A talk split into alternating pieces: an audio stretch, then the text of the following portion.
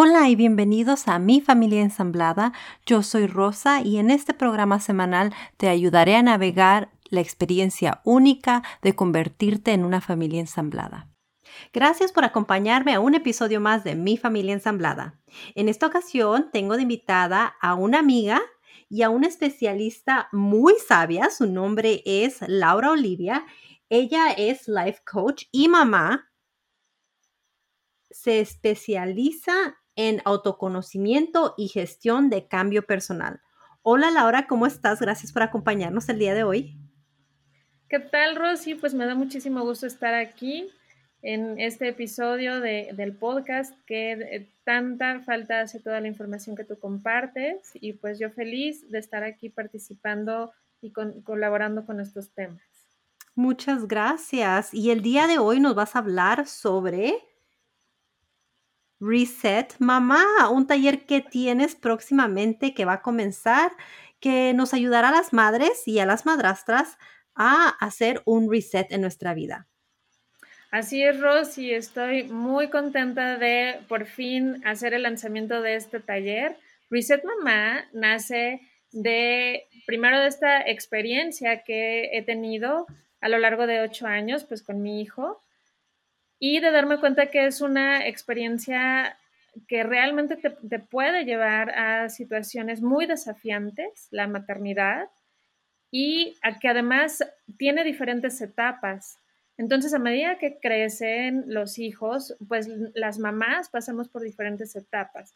Entonces, ¿qué pasa cuando no somos capaces de identificar aquellos momentos en que es necesario hacer una pausa, hacer un stop, olvidarte de todo eso que has venido acumulando y aprender a manejarlo, porque al acumularse todas esas experiencias, emociones, vivencias, pensamientos, creencias, pues todo eso puede detonar en una condición emocional, pues que, que, puede ser muy compleja y muy difícil de asumir. Entonces, Reset Mamá nace para ayudar a las mamás a que puedan manejar todas esas situaciones desafiantes y que tengan eh, herramientas, Rosy. Lo que a mí más me interesa es poder facilitarles herramientas muy prácticas que puedan aplicar en su vida diaria. Y estoy muy atenta, Rosy, a eh, esta condición tan específica que están viviendo las mamás que eh, además de, tener hijos biológicos, pues también están integradas a familias ensambladas en donde las, eh, las experiencias emocionales pues tienen detalles que es importante identificarlos. ¿Y para qué? Pues para aprender a manejarlos de una manera más adecuada, con mayor cercanía hacia sí mismas, hacia las mamás que están en esta situación y de esa manera realmente tener un bienestar, Rosy. Entonces, esa es mi intención con Reset Mamá. Próximamente estaremos eh, haciendo ya el, el lanzamiento de toda la información porque empezamos en octubre, Rosy.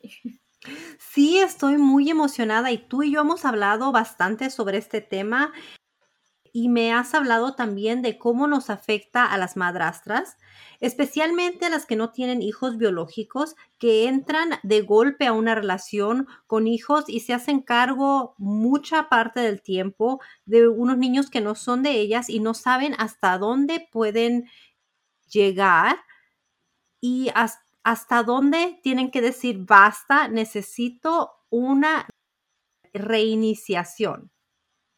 Así es, Rosy. Lo que sucede aquí es que eh, justo se están integrando a una dinámica eh, distinta, a una dinámica que eh, pues tiene mucho que ver con, algo que deriva de su vínculo con su pareja. Es decir, el vínculo con los hijos es una derivación del vínculo que tienen con su pareja, con el padre de, de sus hijos. Y entonces no es nada más la parte afectiva, no es simplemente eh, estar en la mejor disposición para convivir con esos hijos, con la mejor disposición de atenderlos, de cuidarlos, ¿sabes? O sea, no es nada más eso, sino que em, al adentrarnos en este tema, pues es importante identificar que los propios hijos te van dando la pauta durante su crecimiento de las diferentes etapas que las madrastras eh, pues les va a tocar vivir. Es decir, eh, en el caso de los niños, pues vivir todo el proceso de crianza trae desafíos. Eh, después, en el momento de, entrar a la adolescencia, los desafíos son distintos. Y entonces ahí, como, como te digo, no es nada más la, parte afectiva de querer convivir con los hijos, Ahora que hay un tema, Rosy, emocional que se va acumulando. O sea, hay una carga emocional que eh, las madrastras de manera inconsciente van asumiendo, van acumulando, se, la, van, eh, eh, la van guardando con esa idea de que, bueno, quieren cumplir lo mejor posible con ese rol de estar guiando y acompañando a esos hijos. Y entonces toda esa acumulación de experiencias, emociones, pues llega un momento en que ya no es posible seguir acumulando eso, Rosy, porque entonces empieza a tener un, un peso emocional tan fuerte que ya como persona, como mujer, te empieza a restar en tu capacidad de, eh, pues, de tus propios intereses, de una forma de vida que realmente disfrutes y que realmente tú estés en una posición de eh, bienestar, primero hacia ti misma. Y aquí, Rosy, yo quiero tocar un, punto que también es, es, parte de lo que vamos a ver en Reset Mamá. Es uno de los módulos, que es el tema del autocuidado, Rosy. Eh, eso te iba a decir, aquí entra la cuestión del autocuidado. ¿Nos puedes explicar un poquito lo que es el autocuidado para las personas que no están familiarizadas con este tema y que de hecho no la practican? Sí, Rosy, claro que sí, con mucho gusto. Mira, te cuento del autocuidado eh, desde un punto de vista de eh, mi labor, del enfoque que yo le doy a mi labor, como bien lo mencionaste, yo soy especialista en autoconocimiento, es decir, que yo ayudo a las personas a que puedan ir hacia adentro, que puedan interiorizar y que puedan tener este reconocimiento personal, porque a partir de eso, o sea, a partir de ir hacia adentro, es como tenemos una mejor posibilidad de ir hacia afuera para expresar, para emprender, para desarrollar proyectos, etc. Entonces, eh, desde esa perspectiva es de mm, mi punto de partida para hablarte del autocuidado. Como yo lo veo, es que el autocuidado, eh, la finalidad es lograr una forma de vida más consciente y más disfrutable. ¿Para qué? Pues para favorecer en primer lugar la autonomía personal, es decir, que podamos ser personas independientes en, la, pues en el día a día, que, que haya un menor desgaste emocional y con una mayor claridad para tomar decisiones ante los retos de la vida diaria.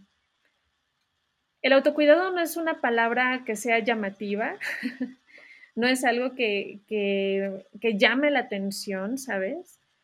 Como otras tendencias que ha habido, por ejemplo, el wellness, eh, o la práctica, por ejemplo, de, ciertas formas de ejercitarse, como la yoga, el pilates, ¿sabes? Eso de pronto ha tenido como mucho, eh, mucho interés, pues ha sido algo que ha despertado mucho interés. Y el autocuidado de pronto pareciera que es solo ya para las personas mayores o que tienen alguna condición física de enfermedad.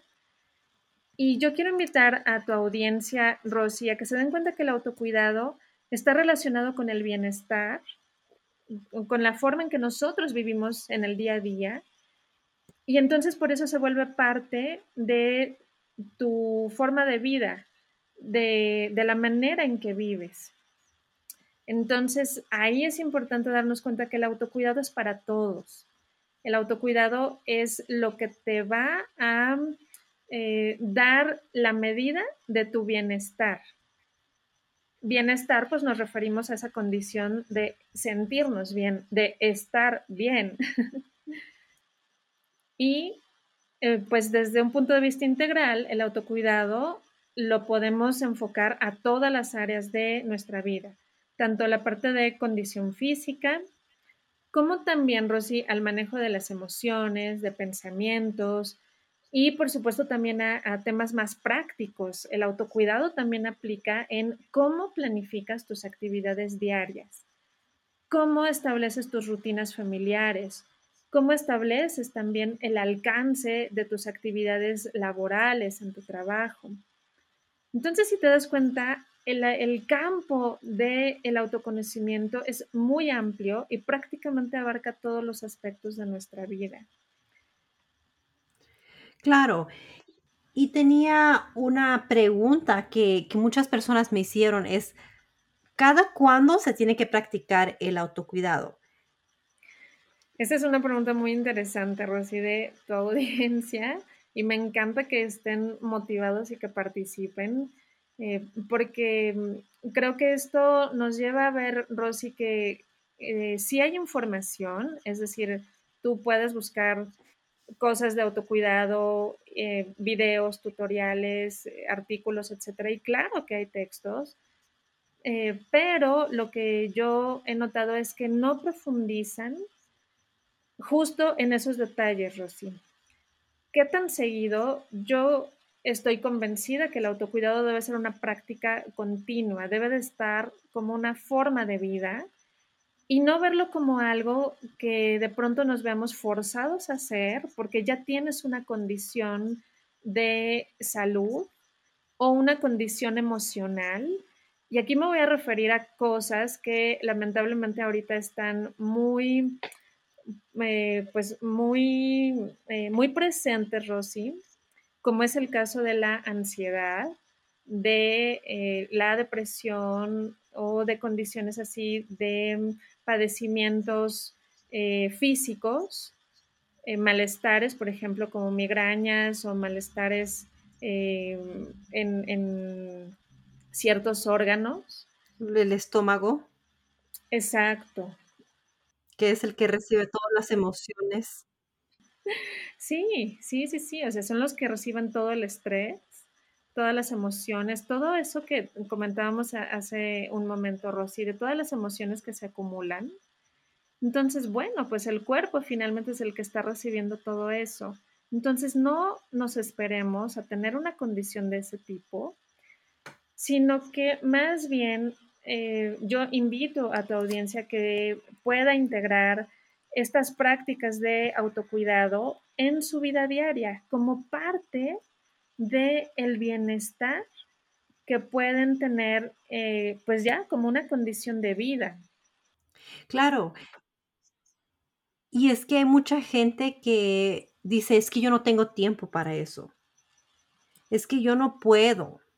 Es que no tengo la información. Eh, y nos han enseñado más que nada nuestra cultura a que el autocuidado para la madre no existe. Es algo negativo, es algo malo. Hemos visto en las novelas, y lo he dicho una y otra vez, que las mamás son sufridas, que ellas dan todo, son sacrificadas, y luego nos ponen a las madrastras en el mismo estándar o más alto que la mamá, de tienes que amar a este niño como si fuera tuyo, tienes que dar tu todo, eh, tienes que asegurarte que te amen, que te quieran, que te acepten. Y eso toma mucho, mucha energía de tu parte y se te olvida cuidarte a ti misma. Y cuando dices autocuidado, lo primero que piensa la gente es esta mujer es una egoísta, solo piensa en ella. Así es, Rosy. ¿Y qué, qué reflexiones tan eh, fuertes haces en el sentido de que nos lleva a realmente identificar que estamos hablando de algo que, que requiere atención, que requiere eh, tener esa mirada para entonces sí entender que es algo que es indispensable, Rosy. Esa es una de las cosas que vamos a ver en Reset Mamá. El autocuidado es indispensable y no está Em, no, no llegamos a ese extremo, Rosy, de el egoísmo. Y con esto también yo quiero, eh, a lo largo ahorita de, de esta charla, poder explorar también ciertas cosas que se han malentendido en cuanto al autocuidado. Y una de estas eh, justo tiene que ver con que cuando tú te dedicas tiempo como mamá, pues entonces parecería que eres egoísta. Y, y, pues lo que sucede ahí es que no está entendido hasta dónde estas prácticas de autocuidado en verdad son indispensables. Pero aquí hay dos cosas, eh, Rosy. Eh, el autocuidado siempre va a traer un beneficio para ti. Siempre va a traer un, bienestar y también siempre va a traer algo que te va a ayudar a tener una mayor comprensión y cercanía contigo misma. Y también va a ser liberador, Rosy. O sea, a través de estas prácticas de autocuidado, tú vas a poder eh, tener esa sensación de que dejas de cargar todo eso que se ha acumulado y empiezas a darte cuenta que tu vida puede avanzar con mayor ligereza. Eh, las prácticas de autocuidado te ayudan a sentirte capaz, Rosy, ante lo que estés viviendo. Y eso es tan importante enseñarle a nuestros hijos. Creo que los niños también notan cuando una mamá se cuida a sí misma o cuando un familiar se cuida a sí mismo. ¿Por qué? Porque nos ven más frescos, eh, de un humor mejor, eh, se refleja en nuestra forma de ser. Así es que no nada más es importante para uno, pero es importante para las personas que nos rodean, ¿cierto? Sí, Rosy, completamente. Eh, aquí estás em, extendiendo esta noción del autocuidado a el entorno familiar. Y por supuesto, la mamá y en este caso la madrastra, siendo figuras tan importantes en el acompañamiento de los hijos y por supuesto en la relación con la pareja, en el momento en que empiezan a tener una relación de mayor cercanía hacia sí mismas y un eh, sentido de bienestar, por supuesto, eso las va a, tener en mejor posibilidad de relacionarse de manera más cercana con esos, esos hijos y con su pareja. Entonces, definitivamente, Rosy, estamos ante un tema que es indispensable. Em, también a lo que va a ayudar es a que la, propia mujer, es decir, en el caso del que estamos hablando de las madrastras, empiecen a reconocer hacia sí mismas ese gusto por eh, aquello que les motiva, que les llama la atención, pueden ser pasatiempos, intereses o a lo mejor un tema laboral, ¿sabes? Para, las mujeres que trabajan, pues darse cuenta que ahí también tienen ese sentido de disfrutarlo. Y entonces, bueno, el autocuidado se integra a todos estos espacios de familia, de trabajo, de intereses personales, pasatiempos. En todo eso, Rosy, tener prácticas de autocuidado te va a permitir desarrollar todas tus actividades de mejor manera. Ahora, siento que muchas de nosotras nos hemos dejado ir por mucho tiempo, nos hemos dejado llevar y no nos hemos cuidado por mucho tiempo. Y cuando empiezas a quererte cuidar, te sientes perdida. No sabes por dónde empezar. Dices, hay que encontrar actividades, hobbies, eh, actividad física, eh, quizás en labor, empezar a trabajar en donde te gusta trabajar, hacer lo que te gusta hacer, tus proyectos personales. Pero ¿cómo encontramos eso? Sí, sí, pues de pronto parecería, eh, sabes que, ¿qué decisión tendría que tomarse de acuerdo a, ese, a esa idea de bienestar que queremos lograr?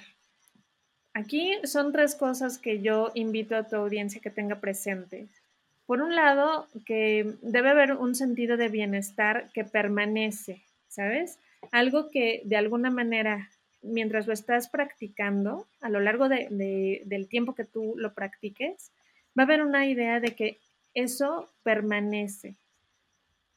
Eh, eso al contrario de algo que es efímero, por ejemplo, si tú te vas un fin de semana eh, pues a la montaña, pues claro que te va a servir y claro que eh, el cambio de, lugar te ayuda a despejar tu mente, hay un bienestar, pero no permanece, ¿sabes? O sea, es algo que fue una experiencia placentera y ya.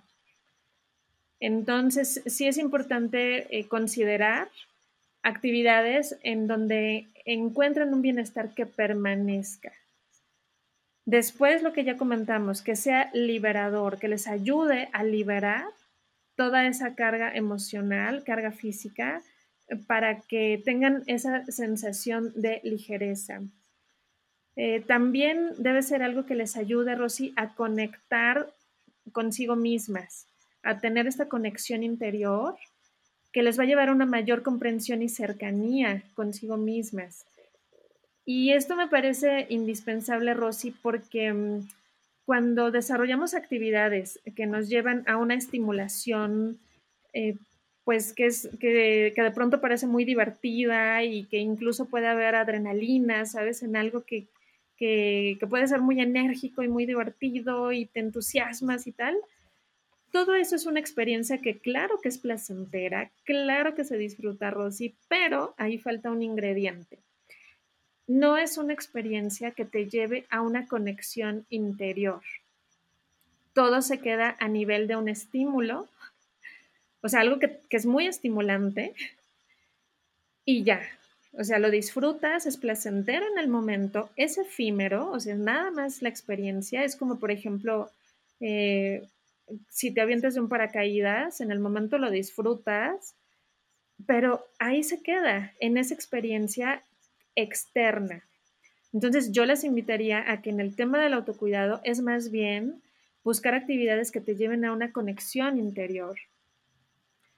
Em, otra cosa también es que eh, sean actividades que te ayuden a sentirte capaz, que te habiliten ante la gran eh, actividad o, el gran dinamismo que puede tener, pues, desempeñar tu rol como mamá, como madrastra, pues es algo que requiere mucho dinamismo, mucha energía, que tú estés así con, con toda la vitalidad y toda la, la, energía para, involucrarte en esa labor.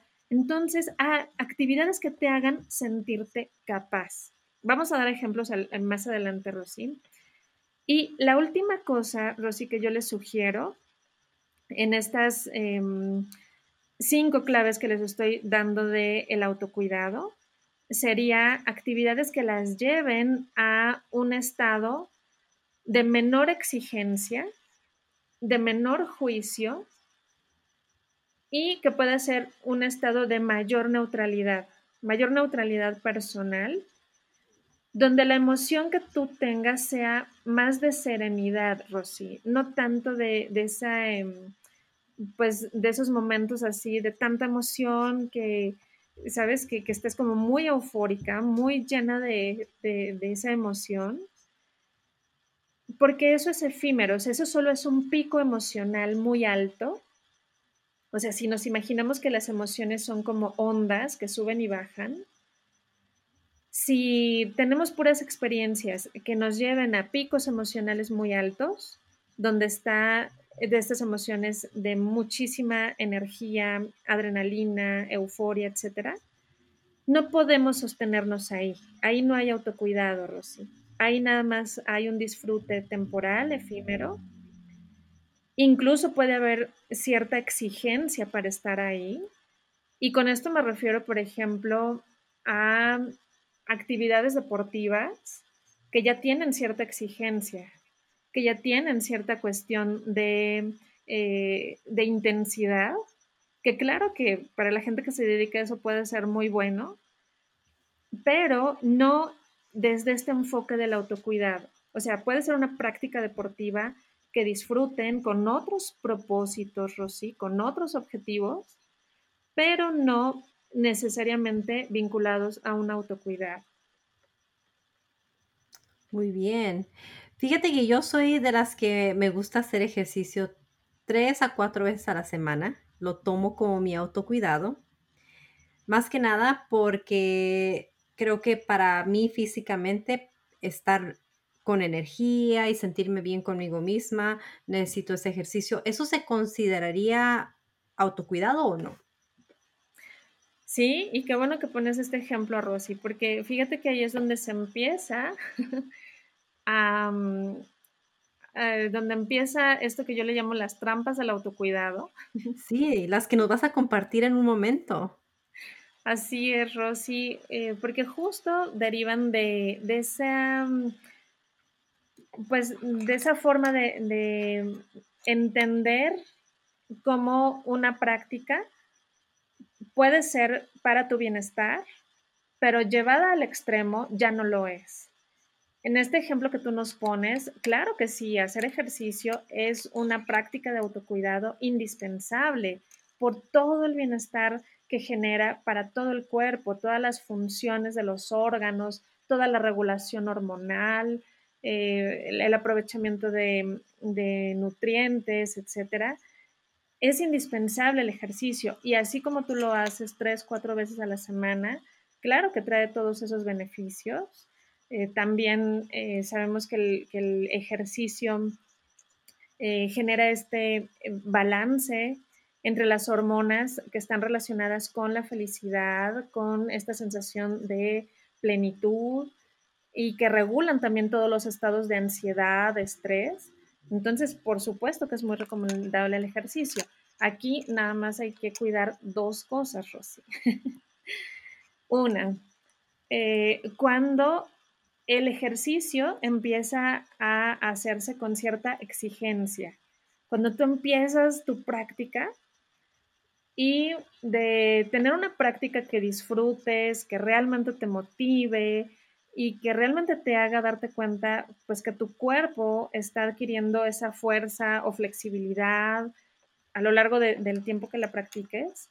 Imagínate que tú toda tu, eh, la hora o el tiempo que le dedicas, que más bien estás tensa, preocupada, eh, frustrada porque a lo mejor eh, tu tiempo de ejercicio sientes que estás estancada, sientes que no desarrollas suficiente fuerza, sientes que no estás teniendo suficiente velocidad, etcétera.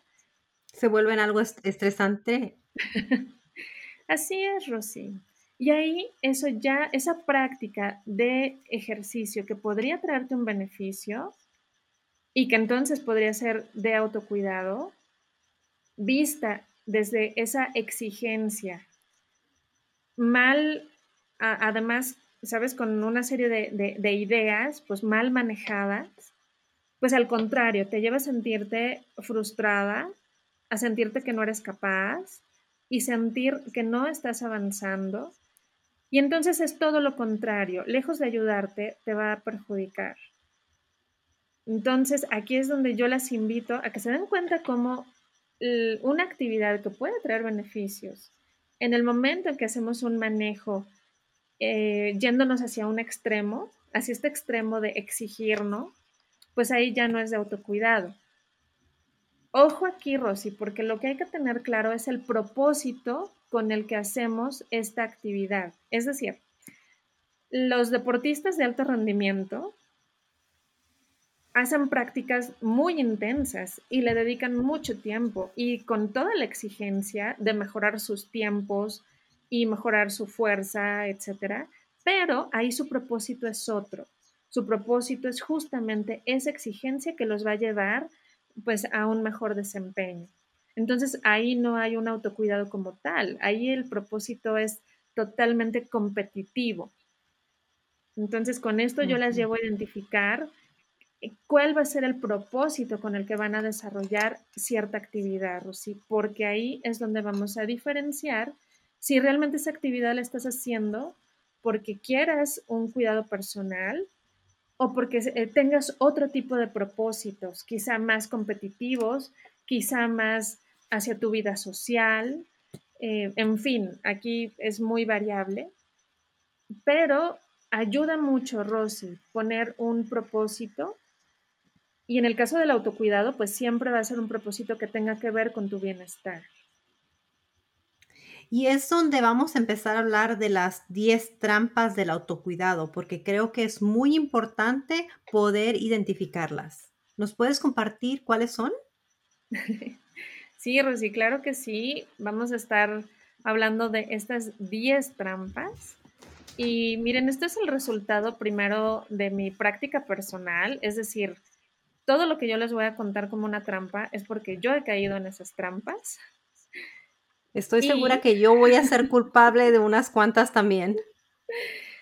Sí, es que, eh, ¿sabes? Se diluye, se diluye esta idea de bienestar y de pronto te das cuenta que lo que estás haciendo no necesariamente es algo para tu bienestar y, y eso se logra, Rosy. Yo les invito a que estén muy atentas, que estén con esa mirada muy atenta hacia lo que están haciendo y hacia el propósito con el que están em, generando estas prácticas, esta, eh, estas inquietudes de autocuidado, pues que realmente estén muy atentas al propósito que le dan. Entonces, bueno, por un lado, sí, decirles que todo lo que van a escuchar es porque yo he pasado por ahí. Y también porque a lo largo de eh, pues estos años que he estado dando sesiones, dando consultas, pues todo esto va acumulando eh, no nada más estrés, Rosy, sino también condiciones emocionales que de pronto pueden ser muy difíciles de manejar, justo porque las personas están entendiendo, em, mm, pues de una manera muy, muy ambigua, muy errónea, estos temas de autocuidado. Por ejemplo, eh, una de las personas que, con la que estuve en sesiones me decía, bueno, pero es que si yo todos los días voy a nadar, ¿por qué me siento eh, con estos niveles de ansiedad? ¿Sabes? O sea, parecía ilógico que si esta persona nadaba, pues entonces, ¿por qué seguía eh, con los mismos niveles de ansiedad? O sea, entonces, ¿cuál era el beneficio de la natación? Entonces, bueno, son cosas a las que yo me eh, he visto en consulta y por eso he estado muy atenta a identificar estas trampas, Rosy. Entonces, yo les invito eh, a tu audiencia a que puedan plantearse estas dos preguntas.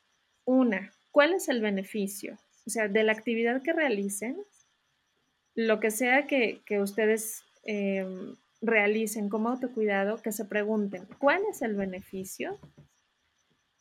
Y creo que eso les va a ayudar a identificar si por ahí están cayendo en alguna de estas trampas.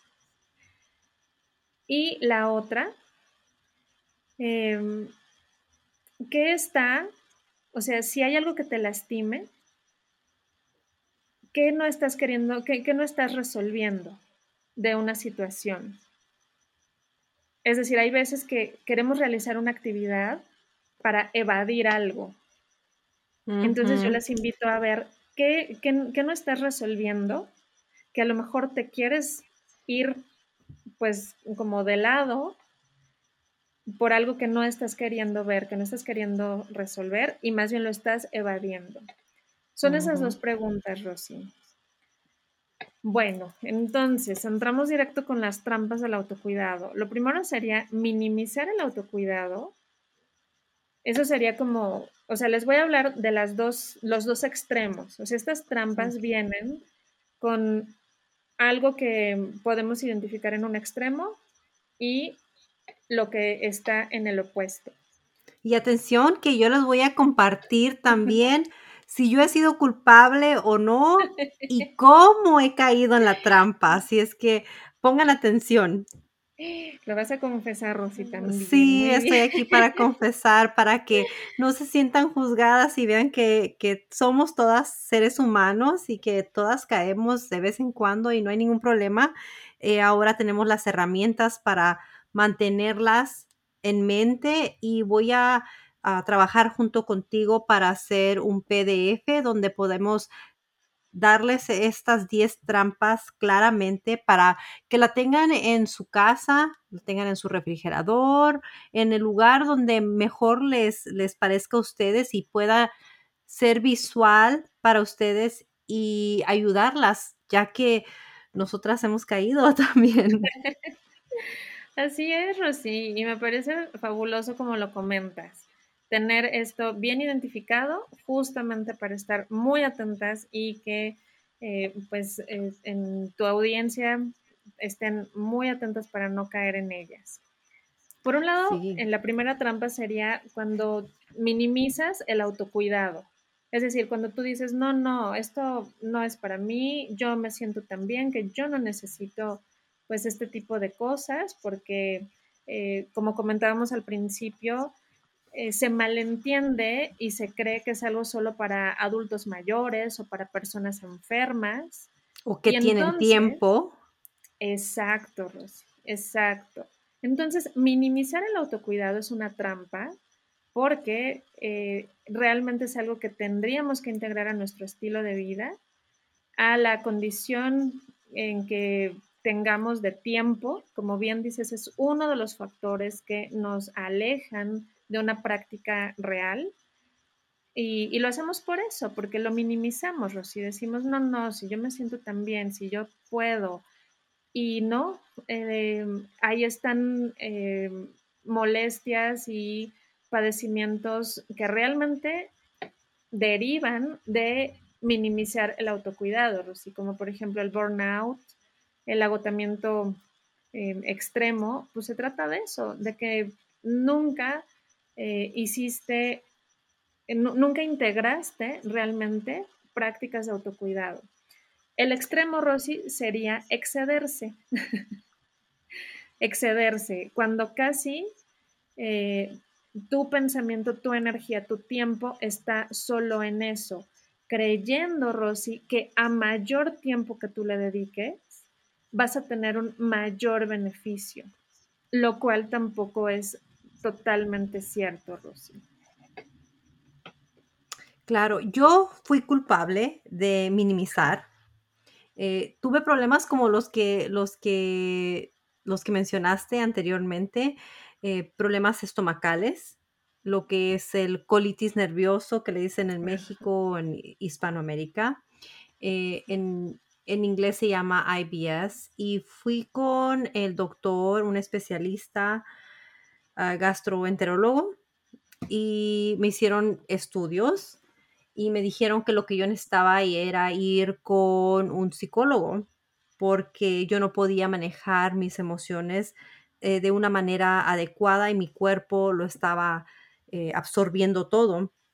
Esto fue cuando yo estaba aún casada con mi ex marido.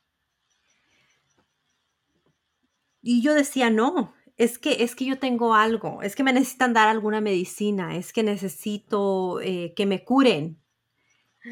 Sabiendo que era algo que estaba en mis manos, que yo podía cuidarme, en cuanto salí de esa relación que me estaba haciendo daño, obviamente, todo cambió. Y empecé a comer más saludable. Y ese fue, ese fue el estilo de vida que, el cambio de estilo de vida que hice, que me ayudó totalmente a, establecer, a, a, sanar, digamos, estos problemas que yo tenía intestinales. Eh, así es que ahí está mi primera confesión. Sí, sí, sí, sí. Es que es muy fácil, Rosy, es muy fácil caer en eso. Yo, por supuesto, también hace, hace años, yo caí en eso, pero desde el punto de vista de que yo me sentía tan bien que justo yo lo asociaba eh, a temas de gente mayor, gente muy mayor, y por lo tanto yo no lo veía tan cercano a mí. Eh, te hablo de cuando yo tenía 20, 30 años, ¿no? Y entonces, pues no, para mí eso estaba muy alejado. Y lo que sucede, Rosy, es que todo esto es acumulativo. Como bien lo mencionas en esta etapa que viviste tú, si mm, sostenemos una situación que nos está afectando, todo ese malestar se acumula y entonces, bueno, ahí es donde es importante integrar prácticas de autoconocimiento, de, autocuidado, perdón. Eh, aquí la forma de salir de esta trampa, Rosy, porque también se trata de decirles, bueno, esta es la trampa, pero se puede resolver de esta manera, es buscar un balance, Rosy. Es decir, no minimizarlo, pero tampoco excederte. ¿Cuál es el balance, Rosy? Tener claro cuál es el beneficio que tú estás persiguiendo, porque no se trata de invertirle tanto, tanto tiempo porque tú quieras el mayor beneficio. Hay prácticas que si tú integras a tu vida, como el caso de la respiración consciente, son prácticas que tú puedes hacer en 5, 10, 15 minutos y ese beneficio está ayudando a tu cuerpo de manera continua. Aquí lo que buscamos es la continuidad, no que de pronto tú hagas cinco horas de respiración consciente. Y al día siguiente nada. Exacto, Rosy. O sea, claro que si tú le inviertes cinco horas te va a servir, pero es algo que no tiene continuidad. Esa es una de las claves, Rosy, que yo les invito a que tengan muy presente, eh, porque el beneficio es el resultado justamente de la constancia. Por eso hablábamos de que eh, actividades que, que, sean de mucho disfrute, pero que solo hagas una vez, es decir, que solo sean temporales, pues realmente solo va a ser un disfrute, no va a haber un bienestar mayor a largo plazo. Bueno, la segunda trampa, Rosy, es em, que por esta búsqueda de autocuidado podemos caer en una condición que yo le llamo estar anestesiada, porque ahí nada más evades, evades una situación, omites lo que sientes lo anulas, entonces el malestar permanece.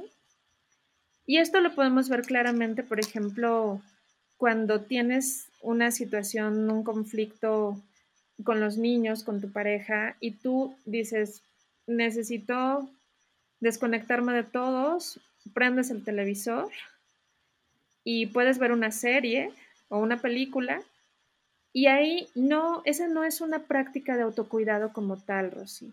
Ese nada más es un momento en donde tú paras aquello que, que te afecta, eh, pones tu atención en algo externo, pero en un sentido de anestesiar tu atención. Evades, omites lo que estás sintiendo porque es doloroso, entonces el malestar ahí permanece, es decir, tú puedes estar dos horas o tres horas viendo una serie y bueno, claro que a lo mejor lo disfrutas, si es un tema que te, que te guste, que te apasione, pues sí, va a haber un disfrute, pero el malestar va a permanecer ahí. El otro extremo de esta trampa, pues es donde sí hay un auténtico placer, donde sí disfrutas, donde sí lo puedes em, manejar para tu bienestar y donde sí es auténtico esa búsqueda de, placer eh, en esa actividad de autocuidado. Entonces, bueno, aquí yo les invito a ver también cómo es tan fácil que en el día a día de pronto uno diga, pues quiero olvidarme de todo y creemos que eso es autocuidado y tomas el objeto de tu preferencia, ya sea el televisor, tu tablet, redes sociales, lo que tú quieras, para poner tu atención afuera. Y eso nada más es un momento en que tú anestesias tu atención, Rosy. No es un momento de autocuidado porque no te está llevando a interiorizar, no te está llevando a esa conexión interior contigo y tampoco te está llevando a el manejo de tus emociones, Rosy. ¿Qué te parece? Uy, también soy culpable. o he sido culpable en el pasado. Eh, creo que soy un poquito más consciente ahora y más que me estás diciendo eh, con lo del teléfono. Creo que cuando pues, me, siento como sobrepasada, los niños están todos gritando y jugando y, hasta peleando y yo me pongo en mi teléfono y no pongo atención, no existo, no digo ninguna palabra, mis ojos en el teléfono y todo el caos a mi alrededor. Sí, esto es muy común. Eh, y mira, todos lo hemos hecho en algún momento. Y esto no quiere decir que sea malo, Rosy. También yo quiero invitar a tu audiencia a que se den cuenta cómo todo esto es una trampa porque es cuando lo llevamos al exceso, cuando lo llevamos a un extremo que ya no hay un disfrute real y por supuesto no hay autocuidado, Rosy. Por supuesto que si tú quieres ver una película y quieres ver tu serie favorita y quieres revisar tus redes sociales, la clave aquí, Rosy, es qué tiempo le vas a dedicar y también con qué propósito lo haces. Es decir, si tú te descubres, como dices, en un momento en que estás saturada, rebasada de todo lo que está sucediendo afuera, del caos, y de pronto simplemente te conectas a la pantalla de tu preferencia, ahí claramente estás evadiendo algo. Y yo les invito a que si van a destinar 10 minutos, 20 minutos en el, día o media hora o el tiempo que ustedes quieran dedicar y que sea un tiempo razonable en relación a las actividades que tienen que hacer, pues entonces que realmente lo disfruten, que realmente sea algo que, eh, que sea pasar un rato agradable y que realmente le pongan una medida en cuanto al tiempo para que no caigan en el extremo, para que no caigan en estos estados en que simplemente se te va el tiempo, Rosy. A todas nos ha pasado que de pronto dices, ah, no puede ser que lleve media hora, una hora. este, pues ahí, ¿no? En, la tablet o en, o en, la película o en, o en redes sociales, a todas nos ha pasado. ¿Por qué? Porque no hay esa claridad de decir, ok, le voy a dedicar media hora, porque media hora es el tiempo que yo considero que es razonable y que después puedo seguir con mi vida. Sí. ¿Y la trampa número tres? la número tres, Rosy, eh, se trata de identificar esta búsqueda inconsciente de una satisfacción inmediata. Es decir, cuando hablamos de autocuidado queremos algo que se sienta rico, algo que, que se sienta agradable, eh, casi que como un apapacho, ¿no? Como algo que... un mm, pedicure. Exacto. ¿No? O sea, queremos una satisfacción inmediata. Y esa es una trampa porque entonces lo que perdemos de vista es que del otro lado hay actividades que ocurren en un plazo que puede ser em, algo que va ocurriendo poco a poco. Y entonces son actividades, exacto, Rosy, y son actividades que a lo mejor no despiertan tu interés porque dices, no, no, o sea, con esto no tengo un placer inmediato. Y entonces, en vez de ir a una, una clase de meditación o una clase de respiración consciente, pues a lo mejor eh, la, la, gran mayoría vamos a preferir ir a un pedicure, ¿verdad? Porque hay una satisfacción inmediata, Rosy. Sí, sí. Eh, en esta no puedo confesarles mucho. Creo que soy buena para, eh, continuar haciendo las cosas eh, y, recibir esa, esa satisfacción gradual. He estado haciendo ejercicio por años ya y me siento feliz cada vez que lo hago, pero como dices tú, por todas las hormonas, por, por la salud. Eh, también he hecho proyectos de eh, bordar, que todos sabemos que eso toma su tiempo y paciencia y no vas a tener el dibujo o, lo que vas a bordar, no va a ser inmediato, así es que tienes que tener em, ese compromiso de continuar haciéndolo. Exacto, Rosy. Y yo eh, creo que ese tipo de actividades que desarrollas de manera gradual te dan una satisfacción que perdura en el tiempo. No es una satisfacción momentánea, no es algo temporal, sino es algo que perdura. Y hablábamos justo, Rosy, al principio, que el autocuidado tiene que ver con prácticas de ese tipo, con prácticas que te den un soporte eh, de un bienestar que perdura, Rosy. Entonces, ese tipo de actividades te llevan a un estado de serenidad y que claro que va a ser eh, muy, muy afortunado si tú integras este tipo de prácticas. Entonces, eh, actividades que te den una satisfacción inmediata, claro que las puedes hacer, pero sabiendo que solo es un disfrute, solo es algo que en el momento claro que vas a disfrutar, como hacerte un pedicure, ir a un spa, etcétera, Claro que hay un disfrute, pero no confundirlo con una actividad que te va a llevar a un autocuidado y a una cercanía contigo misma. Claro, sí, estoy totalmente de acuerdo contigo. Seguimos a la cuarta, Rosy. Muy bien. La cuarta sería em, esta búsqueda de un placer personal auténtico, o sea, de algo que queremos eh, disfrutar. Y el extremo sería, Rosy, irnos a un exceso. Esto es muy común porque todas las cosas que nos entusiasman y que queremos disfrutar, pues de pronto, claro que queremos más de eso. Claro que queremos hacerlo más tiempo y que le queremos dedicar más energía y, y en ese tipo de cosas, eh, Rosy, caemos en los excesos y caer en un exceso de algo que disfrutamos, pues ahí ya no hay autocuidado. Por ejemplo, ahí están todos estos extremos, Rosy, de personas que comienzan eh, cuidando su cuerpo, su alimentación, y que de pronto, por querer ser tan rigurosos en su alimentación, pues se van al exceso y empiezan a tener trastornos alimenticios. Entonces, pues ahí...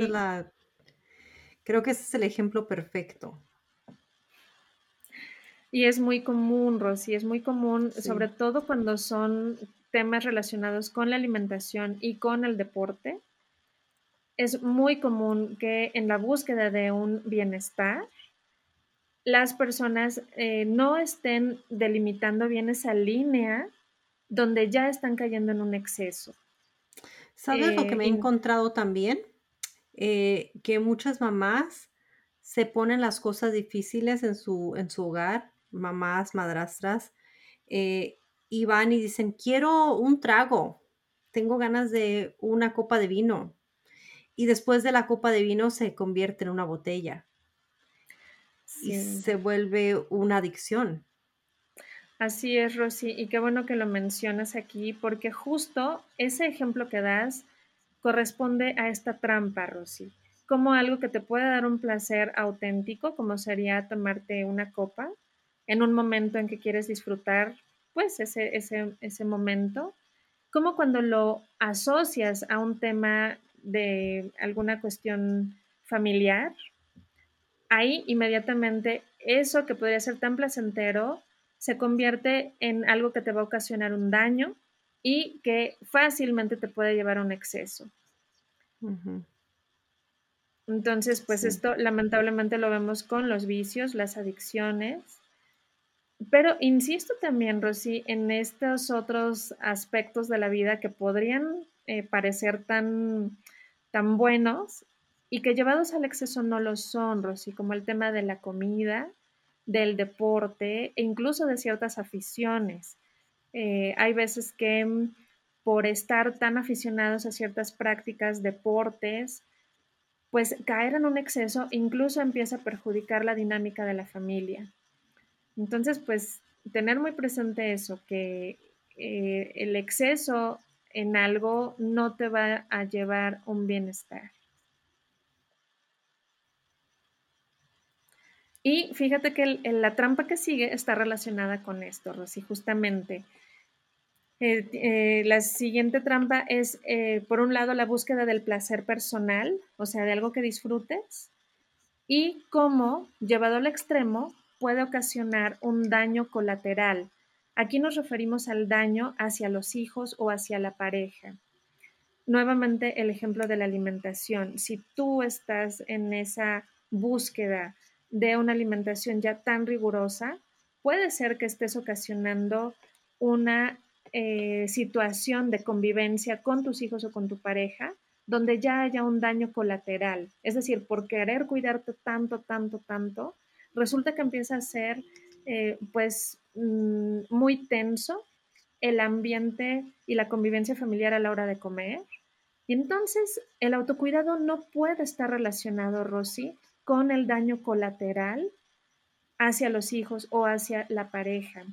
Aquí también, por ejemplo, eh, esto también lo, vi eh, en el caso, por ejemplo, de, sesiones que me tocó dar a personas que desarrollaban eh, deportes pues que requerían mucho tiempo, deportes del tipo extremos. Y entonces, ¿qué sucedía? Que en esta búsqueda de, hacer una práctica tan intensa, caían en un daño colateral con los hijos, porque entonces ya había un descuido. Entonces ya no estaban tan presentes o los papás se eh, pues estresaban porque, por querer ser tan competitivos y entonces empezaba a haber un daño colateral. Y mm. todo por malentender una práctica deportiva, Rosy. Wow. Eh, insisto, aquí, aquí lo importante es identificar el propósito. O sea, claro que los deportes de competencia son buenos, claro que es importante el alto rendimiento en ese tipo de actividades, pero ¿cómo vas a manejar este potencial daño colateral que puede haber en, tus, en los hijos o en tu pareja? Bueno, continuamos con la siguiente. Esta también está muy, muy, es, algo que, que vemos de manera muy frecuente, Rosy.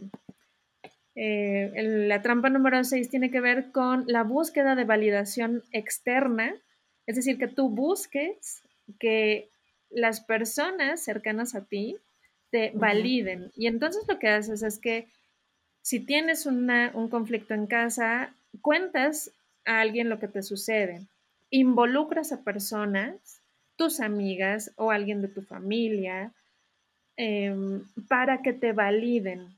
Buscas esta validación de su parte. Eso puede ser muy liberador. Eso podría considerarse como una práctica de autocuidado, porque tú dices, bueno, si yo le platico a alguien lo que me pasa, pues claro que eso me ayuda, me libera. Me desahogo. exacto, exacto. Tiene ese beneficio, pero no te está llevando a resolver, solamente te está llevando a liberar y el, la trampa, Rosy, es que te, hace buscar una validación interna. O sea, tú buscas que alguien fuera de, tu familia valide tu enojo, tu frustración y te diga, sí, sí, tú tienes la razón, eh, tu marido es el que está mal o los hijos son los que están mal. Y entonces, de manera inconsciente, uno busca esa validación externa. Aunque liberes, no resuelves. El otro extremo, Rosy, es em, contar lo que te sucede, porque como comentaba, sí es importante desahogarte, pero contarlo para tener una mayor comprensión y para realmente poder sanar eso que estás sintiendo. Entonces, eso, esa es la diferencia, Rosy. Si tú cuentas lo que te pasa nada más por querer que alguien te diga que tienes la razón, ahí no hay autocuidado, Rosy. Ahí nada más hay esta búsqueda de que alguien de afuera te valide. Cuando tú buscas desahogarte para lograr una mayor comprensión hacia ti misma, ahí sí estás eh, llevando esta, este autocuidado para poder sanar, Rosy. Esa sería la diferencia. Muy bien, wow. Eh, vamos con la número 7, ya estamos casi para terminar. La siguiente sería cuando tú buscas tener el control sobre algo, es decir, cuando tú a través de una actividad que parece de autocuidado, tú buscas el control sobre algo. Por ejemplo, cuando tú dices, bueno, eh, pues por autocuidado yo voy a limpiar los closets y voy a eh, hacer el jardín y voy a ordenar eh, la ropa, etc. Em, todo eso tiene que ver con esta idea de controlar, querer controlar algo. Controlar algo eh, casi siempre lo, se, se, hace porque no queremos manejar aquello que sentimos. Es algo así como anestesiarlo. Exacto, exacto. Lo anestesiamos con una idea de control sobre algo externo. Entonces la trampa es esa. Claro que trae un beneficio. Como hemos dicho, todo esto, pues si lo vemos em, en su justo balance, todas estas cosas que hemos mencionado, claro que hay un beneficio, pero si nos vamos al extremo, nos estamos quedando solo con esta idea de controlar. Si nos vamos al otro extremo, entonces sí, ahí sí podemos ver que mm, al gestionar lo que sientes, al manejarlo, entonces sí vas a poder sanar aquello que te está sucediendo. Y ahí sí hay una práctica de autocuidado, pues auténtica. Esa sería la número siete, Rosy, y creo que todos hemos pasado por ahí en el sentido de que de pronto solo quieres concentrarte en ordenar tu closet y olvidarte de todo lo demás, de aquello que te duele, aquello que te hizo enojar, y entonces mejor estás ahí tratando de, este, pues de, de ordenar tu closet.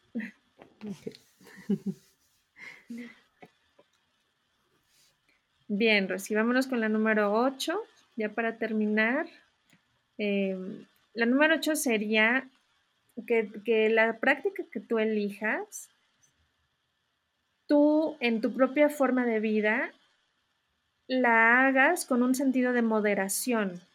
Es decir, el tiempo que le vas a dedicar, que tú eh, puedas hacerlo de manera que no interfiera con otros aspectos de tu vida.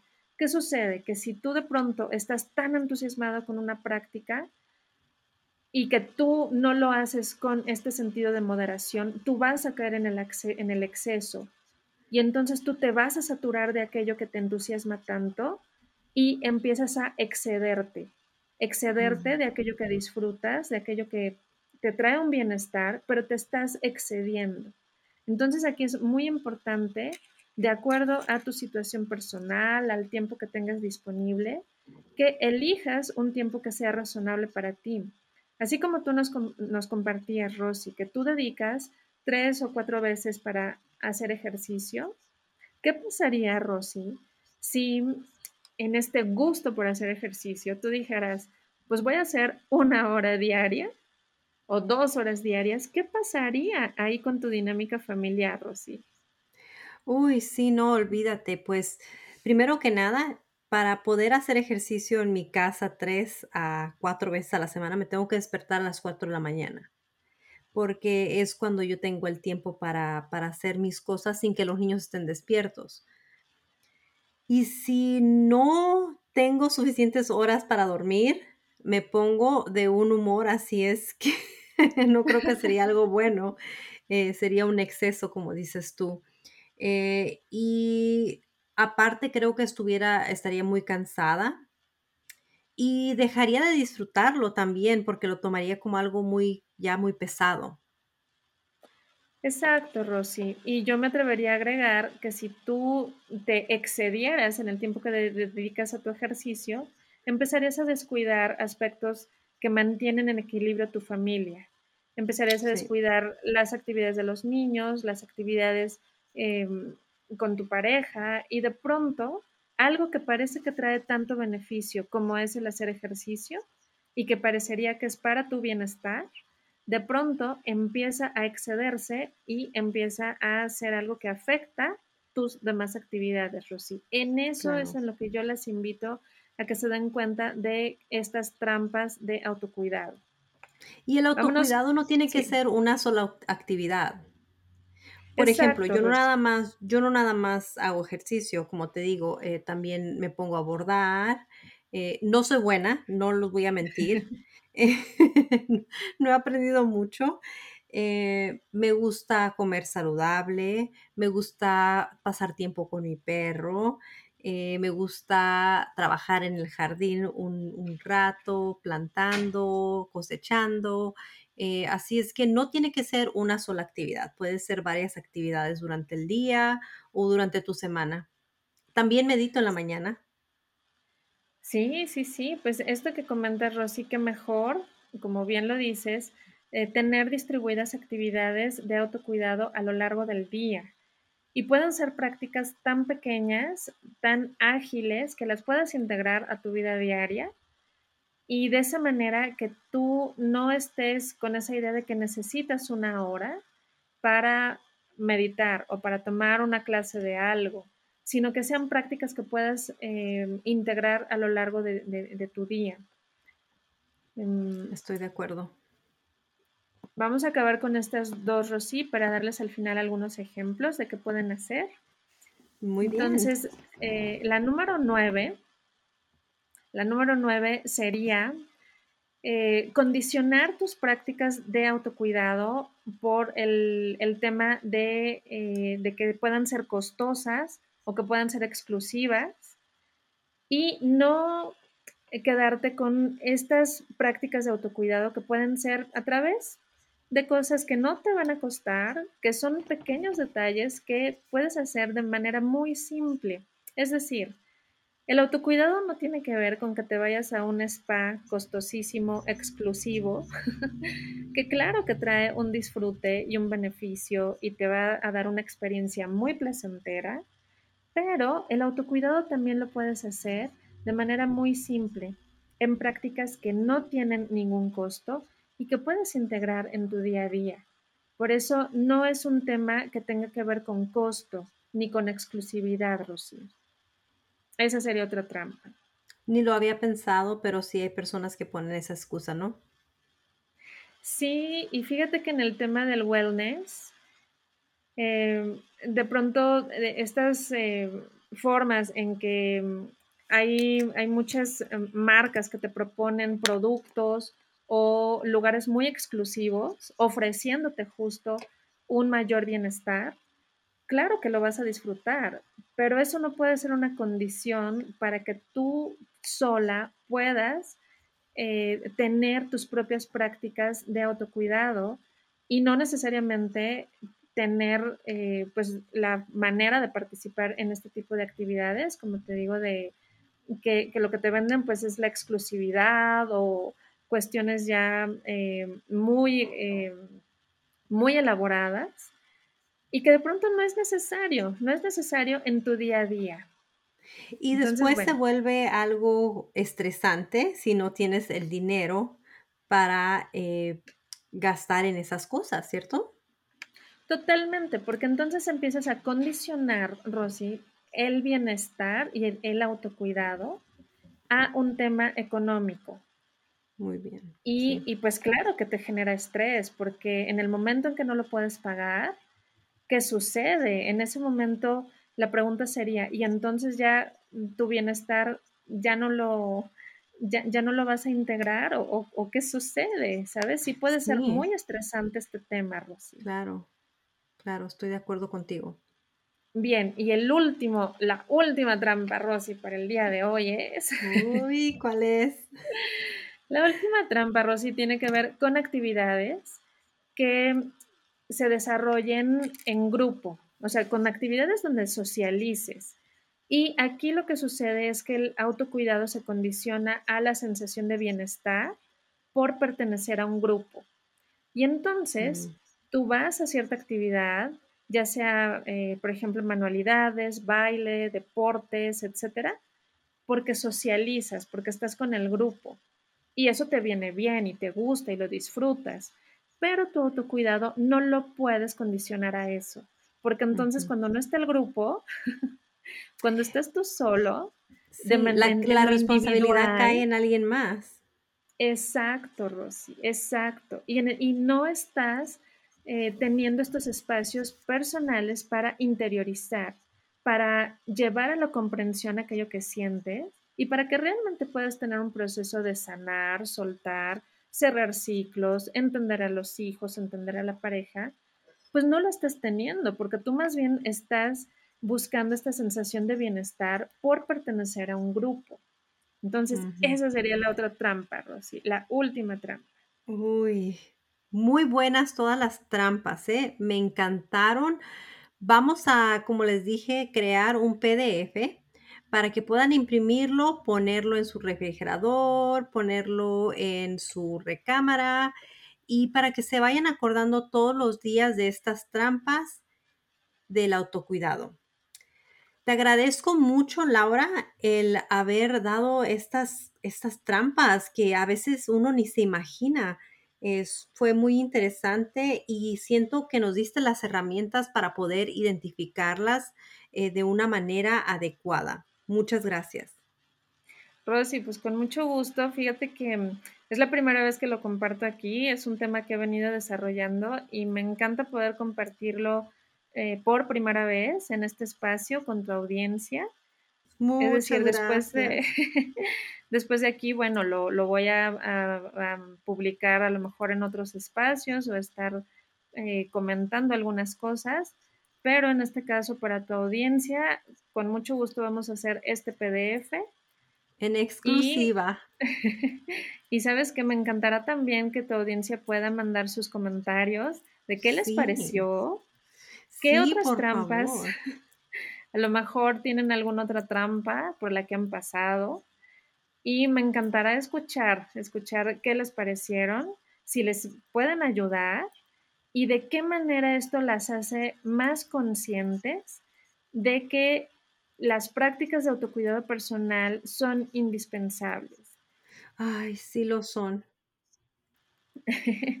Por último, quisiera agregar algunas, em, justamente algunas prácticas que puedan realizar de forma muy, muy ágil, muy simple y que les van a traer un beneficio Em, mencionabas hace ratito cosas que tú haces, por ejemplo, meditar, salir a tu jardín, eh, bordar, o sea, todas esas cuestiones, eh, Rosy, lo que tienen en común es que las haces de manera continua y en esa continuidad te dan ese beneficio de eh, pues poder estar de un, con una mejor actitud, que tus emociones pues sean mucho más favorables. Em, entonces, bueno, para complementarlo, sí, yo quiero compartirles eh, estas cinco, cinco prácticas de autocuidado. Una, que ya les mencioné, pero ahora quiero enfatizarlas un poquito más, es la respiración consciente, Rosy. Respirar definitivamente es algo que les va a ayudar a manejar cualquier condición emocional cualquier condición de ansiedad, agotamiento, eh, malestar físico, la respiración, Rosy. La otra cosa, Rosy, sería el contacto con la tierra. O sea, con, la tierra me refiero a, que puedan, em, en la medida de lo posible, buscar espacios donde puedan estar descalzos y que sus pies puedan estar en contacto con la tierra, con el pasto, y que tengan esta sensación de estar en contacto con la tierra. Eso también trae mucho beneficio. Si te fijas, son cosas muy simples, Rosy. Sí. Eh, por supuesto, mover el cuerpo también es muy necesario, Rosy. Mover el cuerpo nos referimos a hacer movimientos en donde el cuerpo se estire, donde mm, eh, hagan movimientos enérgicos, sea cual sea su condición, si lo pueden hacer más lento o más rápido, pero que hagan movimientos enérgicos. Es importante sacudir el cuerpo. Exacto, Rosy. Y movimientos de extensión. Eh, levantar los brazos, abrir las piernas, ¿sabes? O sea, todo lo que lleve a extender el cuerpo. Porque cuando hay situaciones de tensión, de mm, malestar emocional, la tendencia, Rosy, es a que el cuerpo se quede quieto y a encogernos. Entonces, eso es algo que em, lo que hace es que ayuda a que se acumule toda esa situación emocional. Entonces, por eso la invitación es a sacudir el cuerpo, movimientos enérgicos y extender, extender extremidades, Rosy. Muy bien. Y por último, sería que en su forma de alimentarse, tengan muy presente que la clave son los nutrientes. Es decir, no es lo mismo nutrirse que alimentarse. nutrirse nos referimos a estar muy atentos a nutrientes. Alimentarse, bueno, podemos estar comiendo lo que sea, aunque no tenga un valor nutricional, simplemente por llenarnos, por saciar esa, pues esa sensación de hambre que tenemos. Entonces, más allá de saciar el hambre, yo les invito a que busquen em, tener, eh, ingerir suficientes nutrientes, Sí, y déjame mencionar que sé que muchas decimos, es que eh, así nos enseñó a cocinar nuestra mamá o nuestra abuelita o cosas por el estilo, pero ahora que tenemos el internet y la tecnología tan a la mano, podemos encontrar esas recetas de una forma más saludable para nuestros cuerpos. Así es, Rosy, así es. Y lo, lo importante va a ser no tanto la cantidad, sino la calidad de los nutrientes. Cierto. Y por último, Rosy, la última cosa que agregaría es que mm, las prácticas de autocuidado, si bien pueden ser planeadas, es decir, si bien podemos tener rutinas y actividades, eh, incluso algunas que podemos hacer con la familia, yo los invito a que sí organicen cosas planeadas, pero que también de pronto se permitan improvisar, que sí hagan cosas ustedes solos, ustedes solas, pero que también hagan cosas acompañadas, que alternen con la familia, que de pronto hagan algo para compartir con alguno de los hijos o con dos o con la pareja. Y entonces todo eso le va a dar mucho dinamismo, mucha vitalidad, mucha frescura eh, y por supuesto va a ser algo muy disfrutable, Rosy. Muy bien, muchas gracias por compartir todo esto con nosotros y vamos a encontrar todos estos recursos en el taller también, ¿cierto? Vas a hablar sobre estas cosas en el taller que está próximo a salir en octubre. Claro que sí, Rosy, vamos a estar compartiéndoles todos los detalles a tu audiencia y me va a dar mucho gusto encontrarlas en este espacio que estoy creando para ustedes en Reset Mamá para profundizar en estos temas. Reset Mamá va a ser un taller muy práctico en donde más allá de, eh, de, que sea eh, pues compartirles conocimiento, va a ser práctica y va a ser un acompañamiento muy personalizado para que se sientan eh, muy en esa cercanía y en, en, esa comprensión de aquello que estén viviendo. Y Reset Mamá es eh, un espacio para que ustedes tengan un punto de partida para mejorar tanto eh, su condición personal como la relación con los hijos, ya sea propios o que estén pues a cargo, va a ser un espacio para eso. Entonces, toda la información la voy a estar compartiendo con Rosy para que ella a su vez se las comparta a través de sus redes sociales Sí, yo voy a, yo voy a, este, a atender cada sesión, cada taller contigo. eh, voy a estar ahí aprendiendo de ti, escuchando las historias eh, y voy a darles actualizaciones a todos los que nos están escuchando de las cosas que he aprendido para que se animen. Me da mucho gusto, Rosy, porque sí, creo que este- estos temas llevados de manera más cercana a las mamás em, madrastras que están desempeñando esta función y están a cargo de hijos, pues qué mejor que acompañarlas, escucharlas y darles herramientas para que ustedes puedan aplicar en su vida diaria. Entonces, me encantará tenerlas por ahí en Reset Mamá.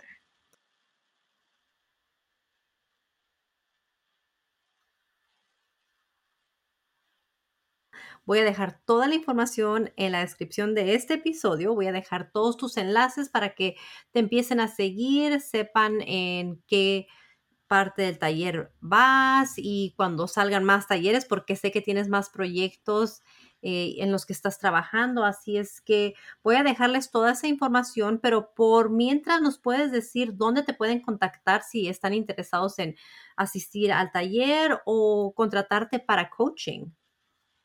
Claro que sí, Rosy. Me encuentran en redes sociales, Facebook e Instagram. En Instagram estoy como lauraolivia.lifecoach.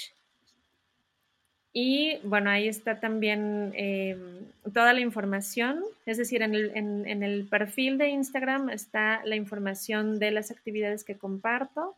Doy sesiones de coaching y también eh, tengo recursos de autoconocimiento que les van a ayudar a identificar su esencia, sus cualidades, sus desafíos y de esa manera pues eh, poder estar en una mayor comprensión de sí mismas. Eh, en Reset Mamá, bueno, es un taller especializado para mamás y también tengo otro taller que voy a impartir eh, a finales de este año, por ahí de noviembre, que es un taller dedicado, Rosy, a adolescentes, porque en ese taller se trata de ayudar a las mamás a través de ayudar pues a los adolescentes. Es un taller donde yo los, los, voy guiando para que descubran sus habilidades y puedan manejar mejor los temas de cambio personal que se viven a esa edad, Rosy. Vas a tener que darme otra conversación como esta sobre ese taller. Claro que sí, Rosy, es un taller que me encanta, se llama Start Game, ese es el punto de partida para eh, los, los, jóvenes de 14 a 21 años. Y se trata de eso, de prepararlos, de que se sientan capaces y que reconozcan sus habilidades, reconozcan el potencial que tienen y de esa manera también fortalecer la relación familiar. Y entonces, a través de ayudar a los hijos, te ayudo a ti que eres mamá a que puedas tener una mejor relación con ellos. Me encanta, me encanta. Muchísimas gracias y muchas gracias por acompañarnos el día de hoy. Para los audioescuchas, por favor, vayan y visiten sus páginas en las redes sociales y también los invito a que se suscriban para que vayan viendo las actualizaciones que les voy a dar sobre el taller que voy a tomar con Laura. También déjenos algún comentario sobre lo que opinan de estas 10 trampas o mándenme un correo electrónico contándome las cosas que les han ayudado sobre este tema.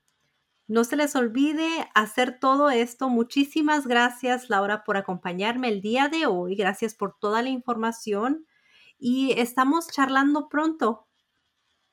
Claro que sí, Rosy, me encantará encontrarte eh, eh, pues para otra charla. La he disfrutado mucho y creo que lo que tú estás haciendo a través de este espacio eh, de compartir tanta información de diferentes especialistas, diferentes puntos de vista y todo para las familias ensambladas. Está siendo de mucha utilidad, Rosy. Eres una pionera en la difusión de, estas, de estos temas y creo que mm, eh, poco a poco pues vas a ir viendo los frutos de tanto trabajo que representa todo esto que estás haciendo, Rosy. Un abrazo, un abrazo para ti. Muchas gracias por tu apoyo. Igualmente, muchísimas gracias. Esta es tu casa cuando quieras volver. Como les prometí a los que nos siguen, te vamos a tener aquí de nuevo pronto. Así es que gracias, gracias por hacer este mi familia ensamblada, tu hogar Gracias por acompañarnos el día de hoy. Hasta pronto. Chao, Rosy. Adiós.